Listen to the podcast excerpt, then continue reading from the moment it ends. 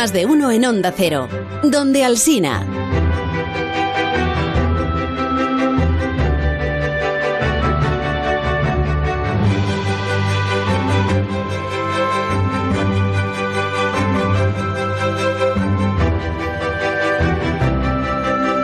Soy Esteban González Pons, autor de ellas. El día del libro lo voy a pasar leyendo y escribiendo. Leyendo porque leer es una forma permitida de saltarse el confinamiento con la imaginación. Y escribiendo porque quiero que tengamos libros en el futuro. Cuando salga de aquí iré a una librería, a un librero, y le compraré el libro Nadie muere en Wellington de Carmen Sereno, una novela romántica preciosa que ha tenido la mala suerte de publicarse durante la cuarentena. Nadie está del todo en cuarentena si tiene un libro en su mano.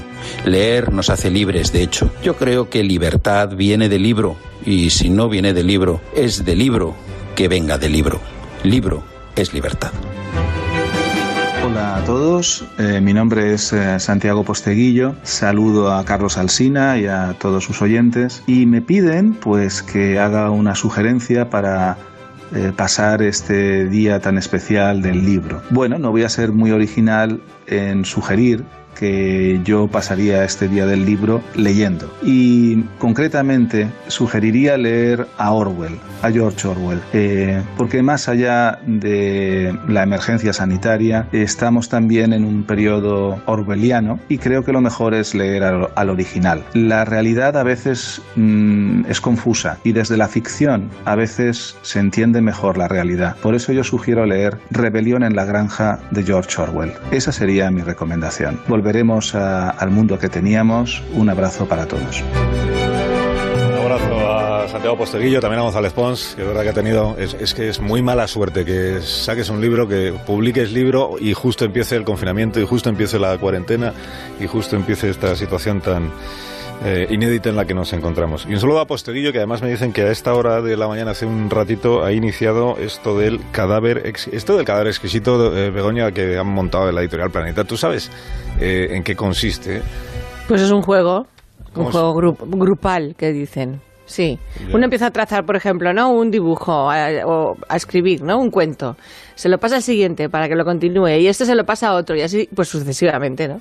Hasta que todos hayan metido mano. La gracia está en que cada uno de los participantes mm, solo puede ver el final de lo que ya ha aportado el jugador anterior, así que cuando se ven todas las piezas juntas, pues es muy divertido porque no pegan ni con cola es como un Frankenstein artístico. Ah, pero, entonces eh, lo que hacen los autores es eh, hacer el saque, o sea, publican el comienzo. Exacto. Y el final.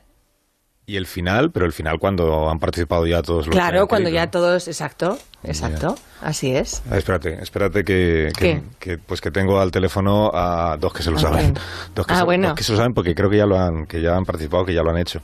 Sí, que son, a ver si te suenan estos, estos nombres, pues la verdad es que son jóvenes, son jóvenes valores con, entonces no sé. con mucha proyección. Eh, se llaman mm. Javier Sierra y María Dueñas. Hola, Javier. Jóvenes sí son. Muy buenos días. ¿Cómo estás? Hola, qué alegría oírle. Y, María Dueñas. Hola, María. Hola, Carlos. Hola a todos. Javier, Begoña, ¿qué tal? Hola, Hola María. Oye, ha dicho una cosa González Pons que me ha gustado mucho, es esto de que estamos confinados, tenemos restringida nuestra libertad de movimientos, salvo eh, para la literatura. Claro, nos podemos poner a leer y cuando tú lees con la imaginación puedes viajar a, cualquier sitio. Bien lo sabe María, que nos ha llevado a viajar a unos cuantos sitios, bien lo sabe Sierra, que también ha hecho que también ha hecho lo propio. Bueno, eh, eh, contemos esto de cadáver exquisito, que me parece muy interesante. ¿Cómo ha sido vuestra experiencia con esta iniciativa? Insisto, de Editorial Planeta. Ah, ¿Cómo se dice este? ¿Cuadradillo se dice? ¿O cadáver exquisito? Sí, hashtag. Hashtag. Gracias, gracias, Sierra. Es almohadilla, no cuadradillo en todo caso, ¿no? No sé, con esto hay un gran debate que no, en el que no voy a volver a entrar. bueno, la, la, RAE dictaminará antes o después, ya sabéis. Em, bueno, la, verdad que la experiencia ha sido muy, muy curiosa porque lo que hacemos los autores es lanzar el inicio de un relato, marcamos unos personajes o algún elemento que creemos que pueda tener continuidad y luego, y luego ya son los, los lectores, los que participan en la iniciativa, eh, los que eh, toman esas perchas que tú les das o no y desarrollan su, su propia historia. ¿no? Yo, yo metí en, en el mío una, una trampa, una palabra rara, eh, que era los saudeleures, que mm. son una especie de chamanes de una isla perdida del Pacífico, mm. pensando que nadie lo iba a encontrar. Pero claro, subestimé a los, a los lectores, ¿no? porque encontraron rápidamente por dónde iban los tiros y terminaron encauzando el relato hacia esa isla del Pacífico y llevándola donde lo tenían que llevar. Así que la experiencia ha sido muy interesante. ¿Y en tu caso, María? Pues en mi caso yo no tengo una imaginación tan desbordante como la de Javier. Anda, anda. y me he quedado en un recorrido más, más doméstico. Yo simplemente arranco con una supuesta voz de mujer que mira alrededor en una casa, apaga la luz, cierra la puerta, coge un bolsón con mucho peso, no sabemos qué hay dentro, y se va. Y sabemos que la está esperando un coche en la puerta y que es de noche. Ya está. Y a partir de ahí, podemos abrir la imaginación hacia cualquier sentido. Ah, me están, me están chivando, que tengo aquí apuntador. Me están, pues claro, puede participar una infinidad de personas, pero que se hace una selección de todas las continuaciones de cada, de cada fragmento del relato que envían los lectores se hace una, se elige uno y se publica. y así luego podemos continuar con la historia. Bien, bien, bien. Claro, tú decías antes, Carlos, que, esto era una especie de Frankenstein, ¿no? Bueno, pues lo que, lo que hay que hacer es que las piezas más o menos eh, encajen, es decir, no le pongas un, una pierna donde debería ir un brazo, ¿no? Eh, claro, por eso se hace un poco esa, esa selección para que al final el relato pues tenga una, una cierta lógica. Oye, ¿cómo estáis llevando el Día del Libro? Eh, ¿Añoráis eh, lo que era tradicional y volverá a serlo, confiamos todos ya el año que viene, en una jornada como esta, el encuentro con los lectores, la firma de los ejemplares, el poder estar al aire libre hablando con la gente?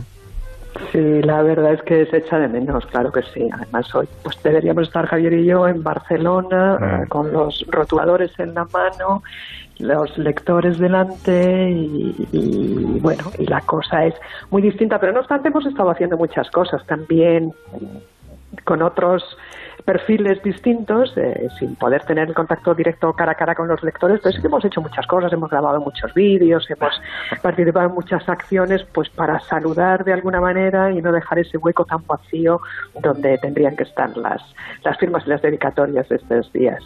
Y, todo eso a la vez que, lleváis la convivencia en casa, porque estos días que estamos viendo que todo el que está en su casa utiliza las redes sociales, las, eh, las plataformas, las maneras de comunicarse, pero claro es que en casa habitualmente hay más gente, más gente utilizando también el mismo ordenador, peleándose por la tableta, por la plataforma de televisión.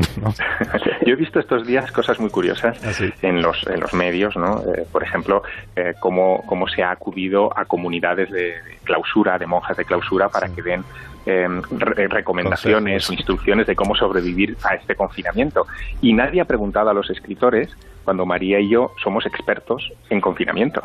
Eh, antes de ponernos, totalmente. Claro, antes de ponernos, antes de ponernos con una novela, nos tenemos que, que aislar, tenemos que construir nuestro mundo dentro de nuestras paredes y empezar a escribir, ¿no? Así que a nosotros eso de convivir eh, con lo cotidiano, pero desde casa, mm, nos ha pillado ya entrenados. Yo creo que tanto María como yo sabemos dónde poner el foso con los cocodrilos para que los niños no lo salten y, podamos seguir trabajando. ¿no?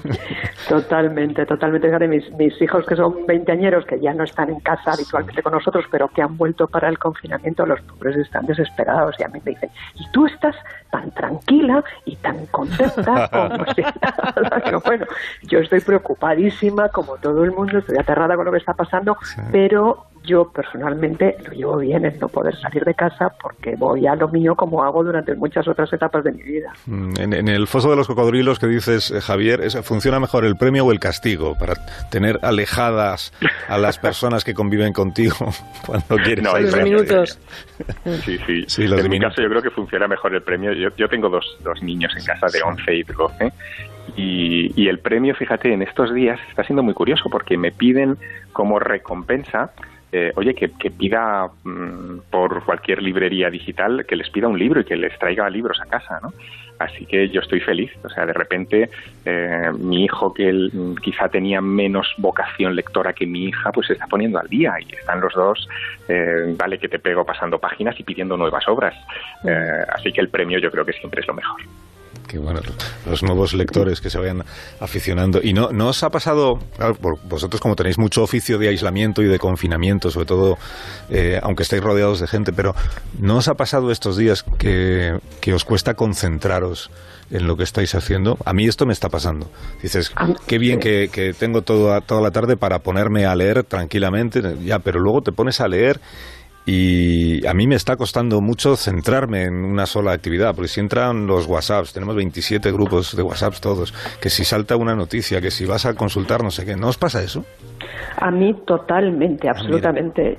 Yo mi, rendimiento a la hora de escribir, es, aunque dedico más horas, está por debajo de, lo que suelo generar normalmente cuando estamos en, en orden. Incluso con la lectura, que yo leo sistemáticamente siempre.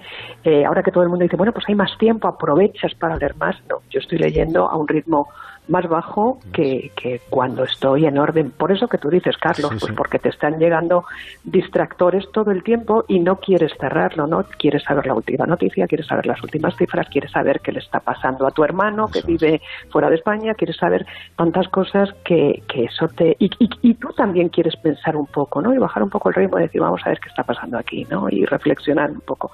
Y eso yo creo que nos, nos repercute en la concentración, para lo bueno y para lo malo, claro, que nunca se sabe al final que es mejor. Y tú, Javier, te, tú te concentras bien, ¿no? Bueno, yo intento dejar el, teléfono móvil al otro lado del foso de los cocodrilos, eh, para, para no tener esa tentación, pero, pero lo que dice María es cierto, al final hay una lucecita roja encendida que, que te tiene un poco en, alerta, ¿no? Porque evidentemente pues tenemos padres mayores que tenemos que vigilar o familiares y, todo eso eh, te hace estar siempre muy muy pendiente. Pero pero intento combatir esta permíteme un neologismo, ¿no? Esta especie de contaminación psíquica, ¿no? Que que tenemos, porque al final un exceso de información nos, nos lleva también al colapso. Y trato de combatirlo manteniéndolo a raya, dejándole el móvil a los niños también y así pues me, puedo concentrar un poquito más. Eh, yo estoy escribiendo, no más o menos que otras en otras ocasiones, pero, pero sí estoy manteniendo un cierto ritmo y, y hasta ahora bueno me voy manejando en, estas aguas. ¿Y sobre qué escribís? Que interesa mucho saber lo nuevo que habrá dentro de poquito. Bueno, no podemos contarlo. Oh, por favor, un poquito. Spoiler. Mira, a mí me ha pasado una cosa muy curiosa y es que yo tenía dos proyectos encima de la mesa, eh, iba avanzando, pues bueno, según te lo pedía el cuerpo. Em, y los he aparcado los dos. Em, porque veía que no, no, no era el momento de ninguno de ellos. Ha surgido otra, otra historia y estoy con ellos, estoy dejándome llevar por esa pasión que a veces se te cruza por medio y que me, me está haciendo avanzar en las páginas. Eh, no puedo deciros de qué va todavía, pero, pero bueno, eh, sí que va a ser una especie de relato arrebatador, ¿no? es lo que, lo que me pide el cuerpo en estos momentos de tanta quietud, ¿no? compensarlo con algo de arrebato. María no suelta prenda de lo que está No, no, no puedo, no puedo en absoluto, no, no, no, además... Ni el siglo en que está basada, nada, nada. Nada, cada vez me blindo más, antes al, al principio eh, repartía más piezas cuando avanzaba un poco para que leyera la gente de mi entorno, para que me fueran dando su, su impresión y ahora ya nada, me blindo totalmente y no suelto ni prenda, porque, porque además me tranquiliza tener mi, mi cápsula bajo control una temporada. Luego ya saldrá y ya será posesión de todos. Bueno, en el caso de Mariano, porque los, los hijos ya son veinteañeros, pero en el caso de Javier, ya sabes que la noticia es que desde el domingo, apúntatelo, por lo del foso de cocodrilos, porque van a saltar el foso de cocodrilos para decirte que a partir del domingo ya pueden salir a dar un paseíto, eh, como mucho una hora, como mucho a un kilómetro de distancia de casa, pero pueden salir hasta tres hermanos, siempre con el padre o con, la madre que los acompañe. Te va a tocar hacer de lazarillo de tus hijos, Javier. Totalmente. Fíjate si lo saben, que ya han abierto el Google Maps y están trazando su Son geniales. Qué graciosos. pues los míos, los pobres, están enfadadísimos porque las medidas se, les, les, supera, claro, y, no pueden. Es verdad eso. ellos pueden ir al súper, al banco y a la farmacia. Sí, sí, pero a pasear, tranquilamente, a dar una vuelta tres juntos, que es lo que les apetece, es claro, forma. Claro, claro, claro. Bueno, María Dueñas y Javier Sierra, ha sido un gusto enorme hablar con vosotros. Bueno, igualmente. Oye, queridos, yo quiero deciros que, mil gracias por estar ahí al pie del cañón. Nos hacen muchísima compañía. Yo he de reconocer que me levanto muchas mañanas tarareando el fachamo cinta que.